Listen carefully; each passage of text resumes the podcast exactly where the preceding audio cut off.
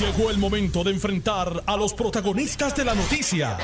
Esto es el podcast de En Caliente con Carmen Jové. Muchísimas gracias, buenas tardes, encantada de llegar a sus hogares, a sus oficinas, a sus automóviles y de acompañarles hasta las 4 de la tarde por el 630 AM y por el 94.3 FM, simultáneamente en ambas bandas. También nos pueden escuchar por notiuno.com, diagonal TV audio y vídeo. El programa es para ustedes.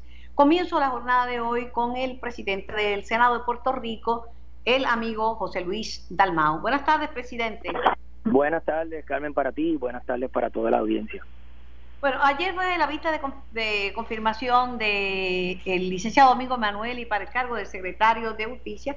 Eh, están, tienen un orden, ¿verdad? Usted tiene un orden, eh, primero van a pasar juicio sobre el secretario de Estado, Larry Selhammer, y luego y, mira, es, bueno es bueno que, el país sepa que en comunicación con el gobernador lo hemos hecho en orden de sucesoral y de importancia en el gabinete, ¿verdad? Yo obviamente quería darle el primer turno al compañero Larry Selhammer y así fue, ya tuvo su vista, ya tiene un informe positivo y ese informe baja mañana al Pleno del Senado para que se vote. De igual manera, el señor Domingo Emanuel y designado secretario eh, y nominado secretario de Justicia, tuvo su vista pública ayer.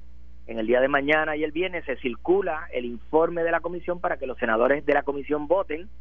Tengo que destacar que el informe de Larry Selhammer fue votado de forma unánime a favor del informe que lo recomienda.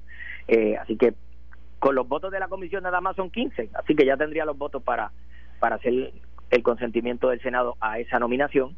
En el caso del secretario de Justicia se va a circular entre mañana y el viernes la hoja de votación. Si tiene un informe positivo, tengo eh, en calendario para el próximo martes. También la semana que viene se van a atender el, los miembros del, que componen la seguridad, ¿verdad? El secretario designado para el Departamento de Sombría de Seguridad y el comisionado de la policía. Me van a apelar, pero yo creo que está muy bien hecho. Bueno, Carmen, Porque hay quienes están diciendo, ay, pero que mira, en Estados Unidos ya le confirmaron no sé cuántos a, Biden. Yo creo que si usted se puso de acuerdo con el gobernador y eso es lo que decidieron, pues mira, ¿quién soy yo para decir que no, no, no y Carmen, el país votó por un gobierno compartido. Bajar un nombramiento por descargue y aprobarlo es dar un cheque en blanco sin evaluar su trayectoria, sin ver su expediente y sin ver sus ejecuciones. Y yo creo que todos los secretarios están haciendo sus funciones sin ninguna limitación porque fueron nombrados en receso. Así que nosotros estamos evaluándolo siguiendo el trámite correspondiente. No aquí no aquí aquí no hay ninguna dilación que no sea hacer el trámite, no va a ser un descargo. Pero no se preocupe, no se preocupe mi amigo presidente del Senado, porque en Puerto Rico le vamos a buscar un problema a cualquier solución, así que no se preocupe. Eh, Así pasa, lamentablemente, pero no, aquí, aquí vamos hoy salió en la prensa camino libre para la confirmación de Domingo Emanueli. No sé si vio eh, la primera plana del nuevo día. Sí, en conversación con los legisladores de la Comisión de Nombramientos ayer, luego de la vista, eh, no hubo oposición. Hubo una persona que entregó un documento oponiéndose. Ese documento forma parte del expediente, los senadores lo tienen lo van a evaluar y deciden cómo votan en los próximos dos días, mañana o el viernes que se va a llevar a cabo la votación. Ese es el documento, ¿verdad?, que circuló el amigo doctor eh, Vázquez Quintana. Así es. Sí. Pero esos son los trámites. Entonces escuchaba un, claro, yo, le voy a dar paso a mi hermana una noticia que decía que muy llanas las preguntas, criticaban a Domingo Manuel y porque las preguntas eran muy, muy llanas, o es que están criticando al Senado por los senadores hacen preguntas llanas. ¿Usted me lo puede explicar? Pues, Carmen, se le hicieron preguntas sobre los casos que el Departamento de Justicia no ha resuelto. Se le hicieron preguntas sobre la poca credibilidad que tiene el país en el Departamento de Justicia altamente politizado. Eh, se le hicieron preguntas a base de que él pensaba sobre la oficina del FEI sobre cómo piensa en los casos de menores. Aquí el Departamento de Justicia se metió en una escuela, en un caso de una menor que fue reseñado por los medios de comunicación cuando eso le corresponde al Tribunal de Menores. Eh, se le hicieron preguntas de acuerdo a, ¿verdad?, qué, creía sobre eh, lo que está pasando con los turistas y la poca eh, ejecución de cumplir con las órdenes, ¿verdad?, y la ley en esas áreas y cuál era el plan que él tenía para para atenderlo. ¿Cuál era la deficiencia que tiene en algunas regiones judiciales donde la falta de fiscales eh, eh, es un problema ante tanta petición de juicio por jurado que han aumentado en los pasados meses. Así que yo entiendo que todas las preguntas valen, eh, son importantes para el desempeño como secretario, porque él es el administrador. Pero la pregunta es si él las contestó o no, si fue responsivo, si tenía un punto de vista, si tenía una contestación para esa interrogantes. en otras ocasiones dijo que no. la determinación de determinada agencia correspondía a la legislación que presentaran los legisladores. En eso fue respetuoso.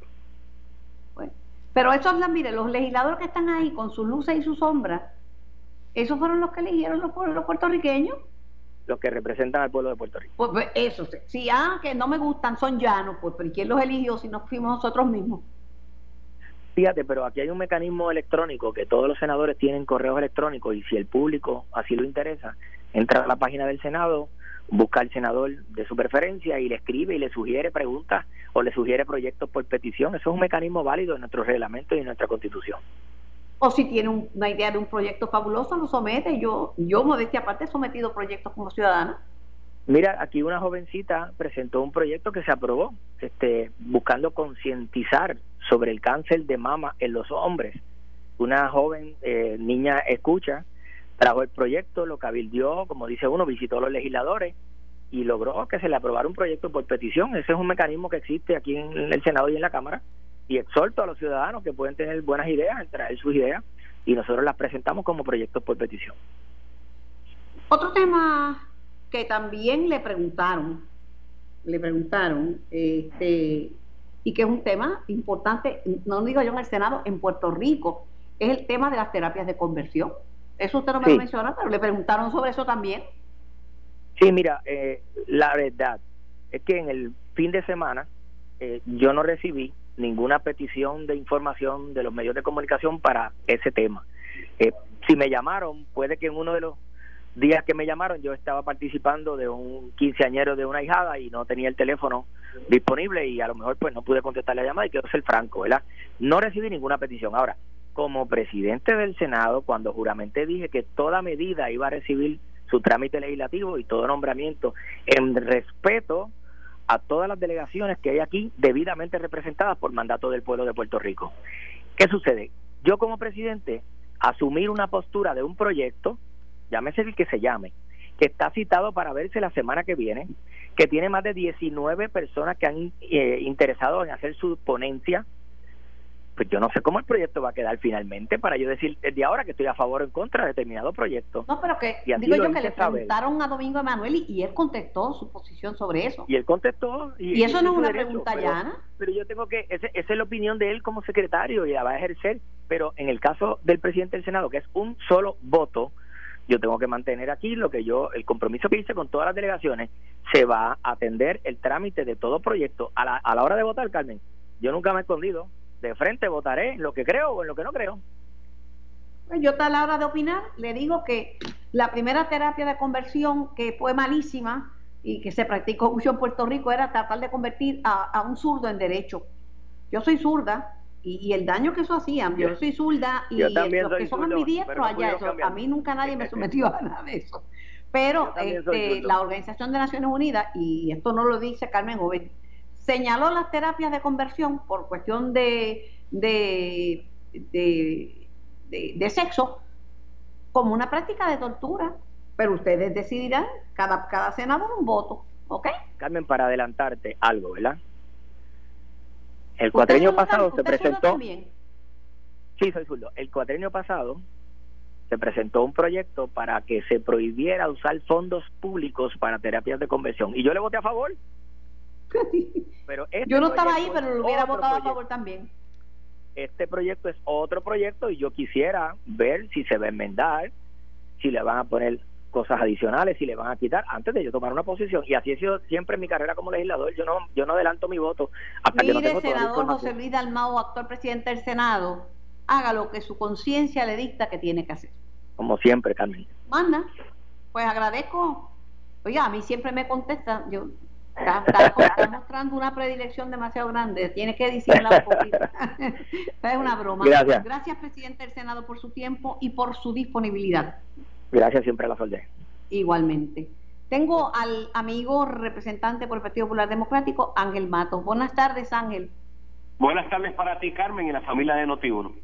Pues ha presentado una, una idea controvertible. Es la demolición del icónico edificio del Hotel Normandy.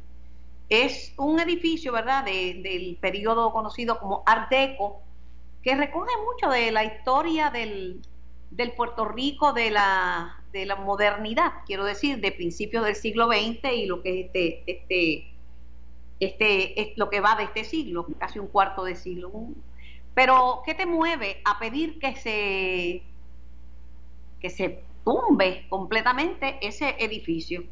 Pues mira, Carmen, por los pasados 15 años, que es la fecha en promedio desde la última vez que operó ese hotel. ¿Cuánto eh, hace? Perdóname. Yo diría de 14 a 15 años que ya ese hotel está cerrado. Y estaba bonito hace 14 o 15 años, o sea que hasta un apartamento en que uno viva y una casa uno lo deja un año y se, se hace un, se, destruye. Y, y, bueno, y en ese periodo de tiempo, desgraciadamente, ha sufrido de múltiples actos de vandalismo. Eh, en su momento hubo un incendio en la azotea, se han robado ventanas, metales. Desgraciadamente, en su interior por ejemplo, el icónico salón de actividades conocido con, con, con, una araña, un estampado de una araña en el techo, eso colapsó, al igual que una serie de tragaluces. Y, y en ese mismo periodo de tiempo se ha vendido y revendido y se ha caído presa de la práctica de la especulación económica y desgraciadamente llega un momento que por su ubicación en la zona metropolitana y, lo, y, las y las condiciones paupérrimas del mismo, a veces hay que tomar medidas drásticas, a veces aparecen soluciones nuevas. Fíjate que ayer, pues lo que hemos presentado es que la compañía de turismo expropie la propiedad de los dueños actuales para que entonces en, en su defecto o se demuela o se salve, no importa lo que pase, Carmen, ahí se gastará 40, 50 millones de dólares, ya sea para demoler y reconstruir algo a la, a la, a la semejanza del Normandy para salvar, ¿verdad? Pero con 50 millones, Ángel, se puede hacer el Normandy bajo el mismo diseño, sin demolición y, ponerlo de show. Eso, eso es lo que te digo, no importa, pero algo tiene que pasar. Mira si este hotel, esa propiedad es querida, Carmen, que esta mañana me levanto con la sorpresa que anoche, en un acto de salvamento, un joven casualmente de Carolina se metió allí y le pintó la fachada del frente y tapó el grafite y ahora tú pasas por aquí lo pintaron. Lo que los dueños no hacen, claro, los dueños están... ¿A quién pertenece ese hotel ahora? Mira, eso empezó con Interra Capital Group. Eso después pasó a un señor de estos, eh, eh, Dios mío, eh, de apellido Medetsky, eh, eh, de los que se ponen el gorrito en la cabeza, Carmen, me fui en blanco, este, ay Dios mío, bueno, creo que era del, del, del Israel, fue vendido un grupo local de, de si dueños de una cadena de ropa. de Turquía, ¿oíste Ángel? ¿De Turquía? Si te pone un pez, el eh, FEZ, que es el, el gorro que usan los turcos, si se pone una como una gorrita redondita así en... Esa, Carmen, esa. Ese judío. Ah, pues, pues esa, porque siempre me estuvo curioso las veces que Creo vino que se llama Yamaha cuando yo era presidente de la Comisión de Turismo y después se vendió un grupo local de puertorriqueños dueños de una cadena prestigiosa de ropa. y después Yo me acuerdo que Hugo Gómez en un momento eh, y la familia Gómez tenían que ver con ese hotel. Bueno, fueron dueños y fueron de los últimos dueños. De hecho, el señor Gómez vivió, hizo su casa allí en el Normandy en una época, ¿verdad? Mira, eh, Ángel, tú sabes que yo te, te quiero mucho, ¿verdad? Sí, hombre, claro, igual acá, Carlos te estaba buscando para matarte ayer porque mi abuelo fue el contable del Normandy por muchos años. Este, y para mí pues eso representa tanto cuando yo llegaba ahí con orgullo que yo veía, yo venía de Mayagüez y veía ese edificio tan lindo y mi abuelo y yo quería buscarte para arrancarte el pelo pero no pero pero pero bueno primero que bueno que no me encontraste y hoy que las aguas están más frías pues, pues permíteme explicarte verdad que entonces obviamente pues se ha causado una conmoción que yo espero que obre a favor de la propiedad eh, puede ser puede ser no hay mal que por bien no venga porque déjame decirte que mi inolvidable amigo don Ricardo Alegría cuando se dispuso a realizar el, el más ambicioso proyecto de revitalización histórica del Río San Juan había mucha gente que le decía esos son cascos viejos esos son esos edificios mejor mira hacer una cosa moderna sácate esos adoquines y vamos a pavimentar eso bien bonito. Y don Ricardo, con su visión histórica, lo mismo que hizo en la República Dominicana, digo, no. Y ahora el viejo San Juan es un ejemplo eh, de revitalización de un área histórica. Y, y, bueno, y, comparto contigo que ahora yo durante la mañana de hoy estaba ¿verdad? en una feria de COVID en, mi distrito y ahora cuando llegamos a la oficina tengo una petición de reunión para el próximo jueves con los actuales dueños que tienen, ¿verdad? su abogado me ha representado por teléfono que ellos tienen un impasse con el Instituto de Cultura con una serie de créditos contributivos a favor de la propiedad que se tienen que ahorrar en el contrato de compraventa y si eso se destranca, pues se salvó el hotel. Pues para que tú veas, pues, vuelvo y te digo, no hay mal que poner, no venga. Mientras tanto, yo voy a hacer un ejercicio de colaboración contigo y voy a conversar con, con el Colegio de Arquitectos de, de Puerto Rico y ver el valor histórico y ver otras cosas que quizás pudieran ayudar y poner mi granito de arena, porque ya se me pasó el calentón. Y, además que como tú tienes mucho pelo, te arranco un poco y te quedas con mucho pelo, anyway. Y, y, y, yo espero que con, con, con esta dinámica logremos salvar, porque mira, por ejemplo, el, Hotel Ponce Intercontinental, que ahora la familia misma de Ponce ha comenzado el proceso de remodelación y reapertura, tuvo un capítulo triste que un joven en la piscina corriendo patineta se mató. Las piscinas antiguas del Escambrón las demolieron después que mataron a Barbarita, un caso triste de este país. Pero yo lo que estoy tratando de decir es, mire, que yo, yo quiero evitar que nos levantemos un día con una terrible noticia porque simplemente nos olvidamos que el Normandy está ahí, porque ¿verdad? el subconsciente hace que se borre y se siga deteriorando esa propiedad. Ojalá ahora los dueños aparezcan con un compromiso legítimo y permita a Dios podamos abrir eso, que las habitaciones hacen falta. Claro que sí. Un abrazo, Ángel. Igual, Nunca te arrancaría el pelo, tú sabes que eso es mentira. Tal vez un pellizquito nada más. no, al contrario, además que tú sabes que en, mi casa, en tu casa a mí me quieren mucho y no me puedo pelear con tus viejos, mira, ni de broma. Así mismo es, un abrazo, Carmen.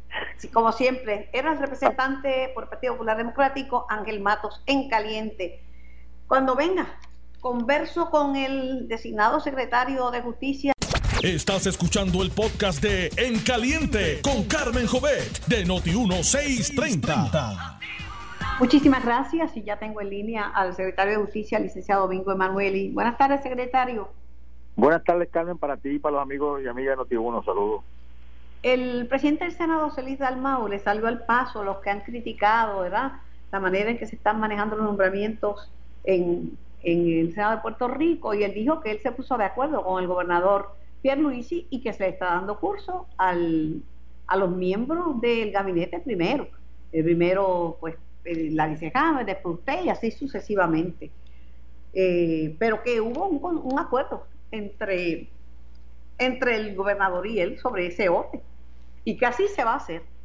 Mañana eh, pasará juicio sobre el nombramiento de la vicecámara para secretario de Estado y el martes próximo pasarán juicios sobre su nombramiento aunque, eh, aunque, aunque en el caso eh, suyo, al igual que el de él dijo que, que fueron responsivos, que contestaron y que la, la percepción que él tiene de, de los senadores es que estuvieron satisfechos con sus contestaciones y con las de Seyhammer.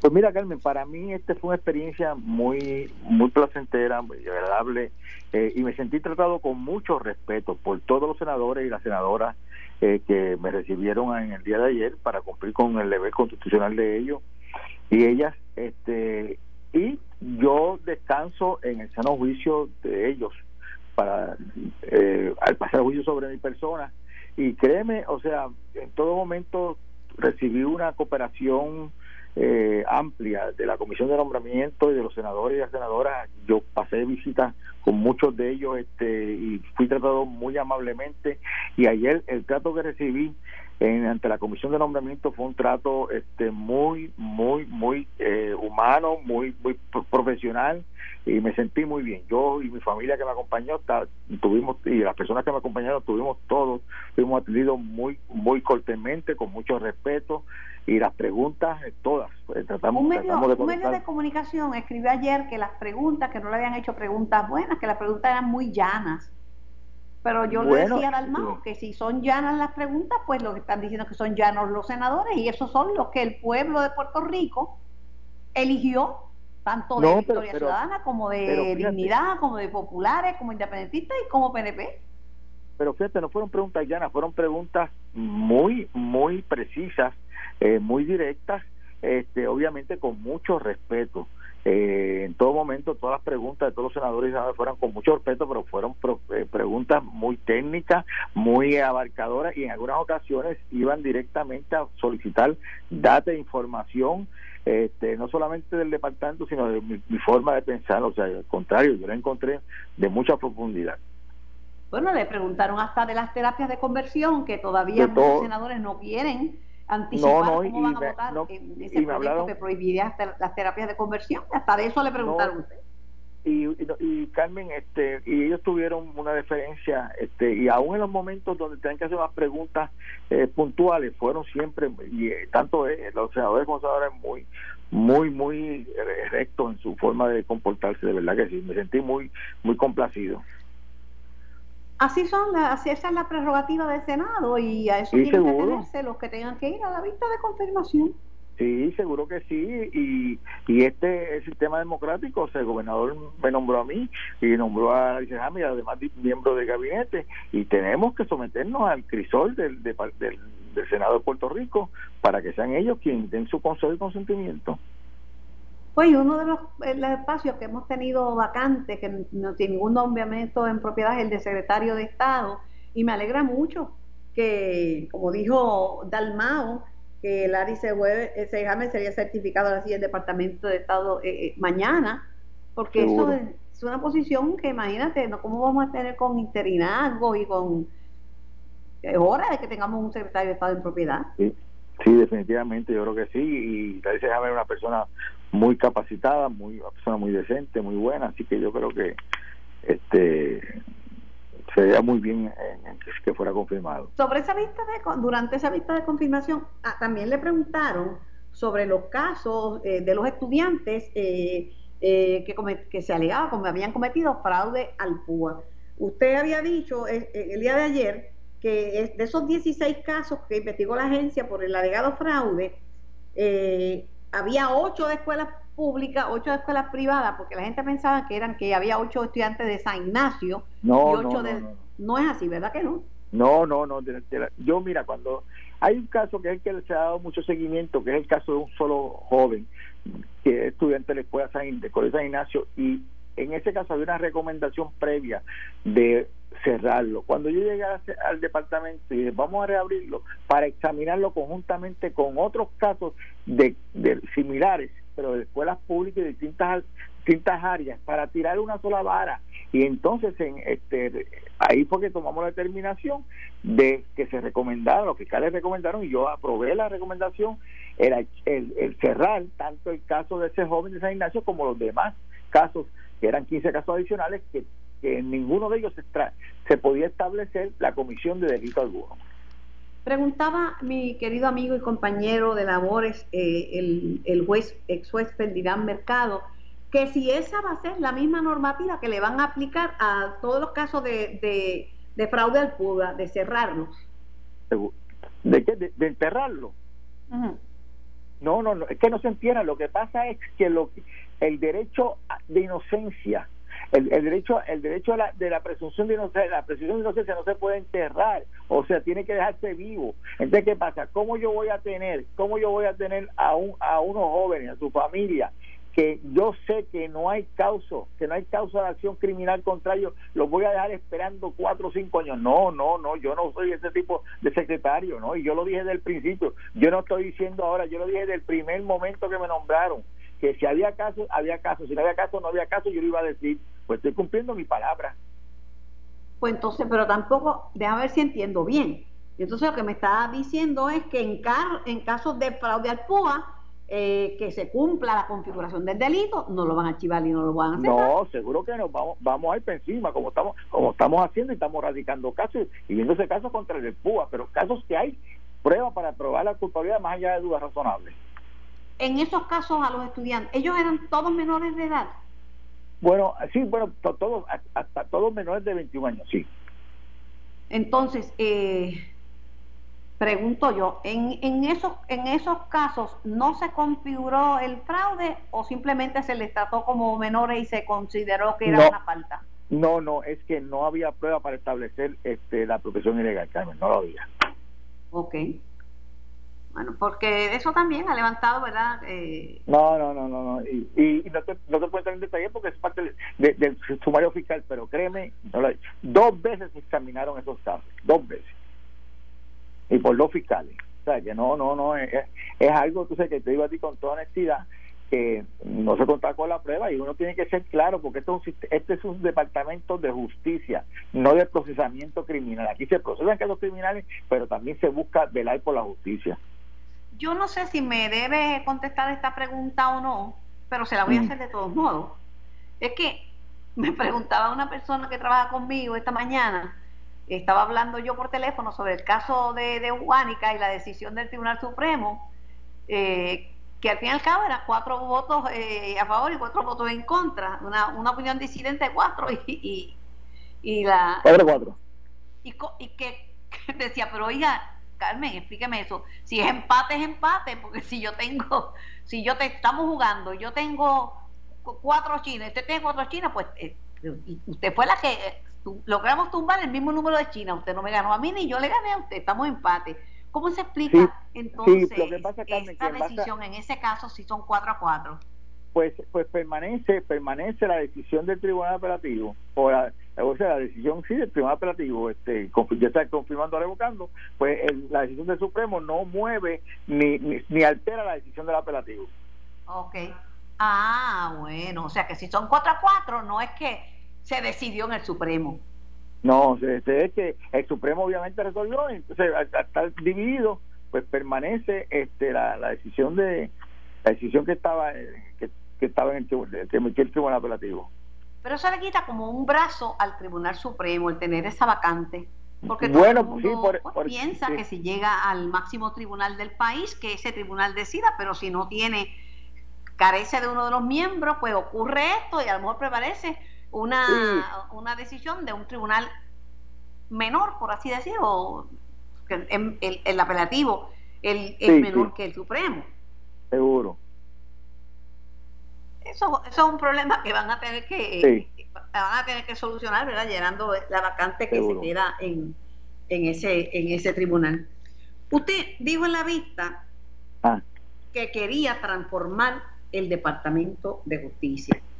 Eh, me va a explicar cómo, pero para muchos la justicia es una perra flaca que muerde al más pobre y al más débil, al que menos recursos tiene. Bueno, este, por, eso es que hay que, por eso hay que tratar de, de que siempre la, eh, los fiscales, que somos las, la, este es el departamento, está en el departamento de justicia, eh, busquen eh, trabajar con independencia de criterio, que ellos puedan decidir a quién acusan, a quién no acusan y sobre todo, Carmen, usar una vara. Y esa, esa misma vara tú utilizarla para todas las personas independientemente de su capacidad económica entonces, por eso es que yo fui tan, tan puse tanto énfasis en que cuando se fueran a medir los casos de PUA, hubieran estudiantes en similar situación de escuelas públicas de diferentes segmentos del país. Pues de esa forma tú al principio posiblemente habrá, habrá gente que no pueda estar de acuerdo con la decisión que, que yo tomé, pero al final la gente va a saber que uno actuó correctamente y el pobre que debe sentirse que va a estar protegido en este departamento de la misma forma que estaría protegido cualquier persona que tenga el dinero que sea. ¿Por qué? Porque cuando tú aplicas la ley y la justicia con una sola vara, el resultado final es que todo el mundo eh, queda queda este protegido por el manto de la justicia. Y eso le, es lo que yo pido en este Le preguntaron ayer, eh, eh, tenemos deficiencia en los tribunales del país de jueces y de fiscales. No, pero yo, yo no creo que sea deficiencia. Lo que, lo único deficiencia quiero decir que, falten, falten más jueces, falten más fiscales. Bueno, fiscales, sí, fiscales faltan. Me imagino que, yo no sé si hay en el, en el sistema judicial hay, faltan jueces. Te puedo decir que en, en ahora mismo en fiscalía deben deben faltar y a mí me gustaría que traerme como cinco, contratar en algún momento sobre 50 fiscales, pero para, para eso hace falta mucho dinero que yo se pidieron el presupuesto pero sí este con muchos fiscales eh, con 50 fiscales adicionales eh, se trabajaría mucho más rápido eh, sobre los casos de, de, los estudiantes en la Universidad de Puerto Rico, eh, usted dejó entrever que no frenará los casos contra estudiantes de la universidad por los sucesos que, sucesos que han sido catalogados por algunos como carpeteo ideológico. No, yo lo que dije fue que yo iba a respetar la discreción del fiscal y que aunque yo pudiera tener, aunque yo pueda, yo tengo la facultad para tomar determinaciones en ese caso, pero ya a estas alturas, cuando falta una semana para ver ese juicio, donde hay una, donde el, abogado, los abogados y la fiscalía están preparados, o sea, yo le voy a dar esa independencia criteria que yo prometí del principio al fiscal y si el fiscal quiere llegar a un acuerdo puede llegar a un acuerdo o sea, puede hacer lo que él desee, porque yo lo que quiero es simplemente que él se sienta libre. Ahora, yo no puedo este, ir por encima del juicio de un fiscal y pedirle a un tribunal, mira, archiva, archiva este caso. No, así no es. O sea, si el fiscal, se, el fiscal conoce el caso, se convence que tiene que archivarlo o tiene que seguir para adelante, lo que él, la decisión que él tome, conmigo está bien. Por eso que también todo el mundo trata de interpretar. Yo prefiero hablar con el protagonista de la noticia a tratar de interpretar lo que dijo, quiso decir. Hay un caso que a mí me tocó muy de cerca y es el caso del asesinato de Carlos Muñiz Varela. Porque conocía a la gente de pasajes varaderos, de viajes varaderos, que hacían los, de los primeros viajes a Cuba después de que terminó la, la prohibición. Y fue un caso, fue como una herida sangrante que nunca se resolvió de todo, aunque se levantaron algunos nombres y algunas, algunos sospechosos, pero nunca, nunca quedó en nada. Sí, pues yo en ese caso, pues ya yo recibí información eh, que, que, que, se me presentó por el fiscal que está investigando el caso y luego que la acabe de examinar con más detenimiento, pues me estaré reuniendo con el fiscal para hablar con él sobre este particular. Mire si la vista fue extensa, que le preguntaron hasta de casos bien notorios que se quedaron sin, sin resolver, con una interrogante, como la desaparición de, Rolandito, eh, el mismo caso de, de la muerte de, Lorenzo eh, González Cacho, o sea, le preguntaron de todo. De todo, de todo, de todo, de todo, de todo. Muy bien por ahí de todo. ¿No siente que como que está caliente esa silla de justicia todavía se sienta a gusto? Bueno, este, esta silla es caliente, pero yo sabía, yo sabía, pues, digo, que venía para, este lugar y, hay que dar un pie, para, hay que tirar el pie al bote y, Puerto Rico necesita que uno tire la mano para, para trabajar por el país. Oiga, del tema de las terapias de conversión, ayer tuve una, un diálogo muy interesante con mi amigo el obispo David Álvarez y también con uno de los proponentes de la medida que prohibiría las terapias de conversión, el senador eh, Vargas Vidot. Y, el gobernador, y me, me, gustó saberlo, ha dicho que de llegar el proyecto a la fortaleza, lo firmará y lo convertirá en ley, que no se puedan dar las llamadas eh, terapias de conversión en Puerto Rico. Sí, yo, estoy de acuerdo con la posición del gobernador este y las terapias de conversión, o sea, yo creo que atentan contra la dignidad del ser humano y sobre todo, o sea, cuando la misma academia este, médica pues ha expresado eh, no muy favorable en cuanto a ella. Mire, la Organización de Naciones Unidas denominó las llamadas terapias de conversión como una forma de tortura. Sí, sí, sí. Bueno, Domingo Emanueli, gracias por su tiempo, gracias por contestar todas mis preguntas en esta vista pública de confirmación. en esta segunda, muchas gracias, Carmen. Nos vemos. gracias a usted por participar. Esto fue el podcast de En Caliente con Carmen Jovet de Noti1630. Dale play a tu podcast favorito a través de Apple Podcasts, Spotify, Google Podcasts, Stitcher y notiuno.com.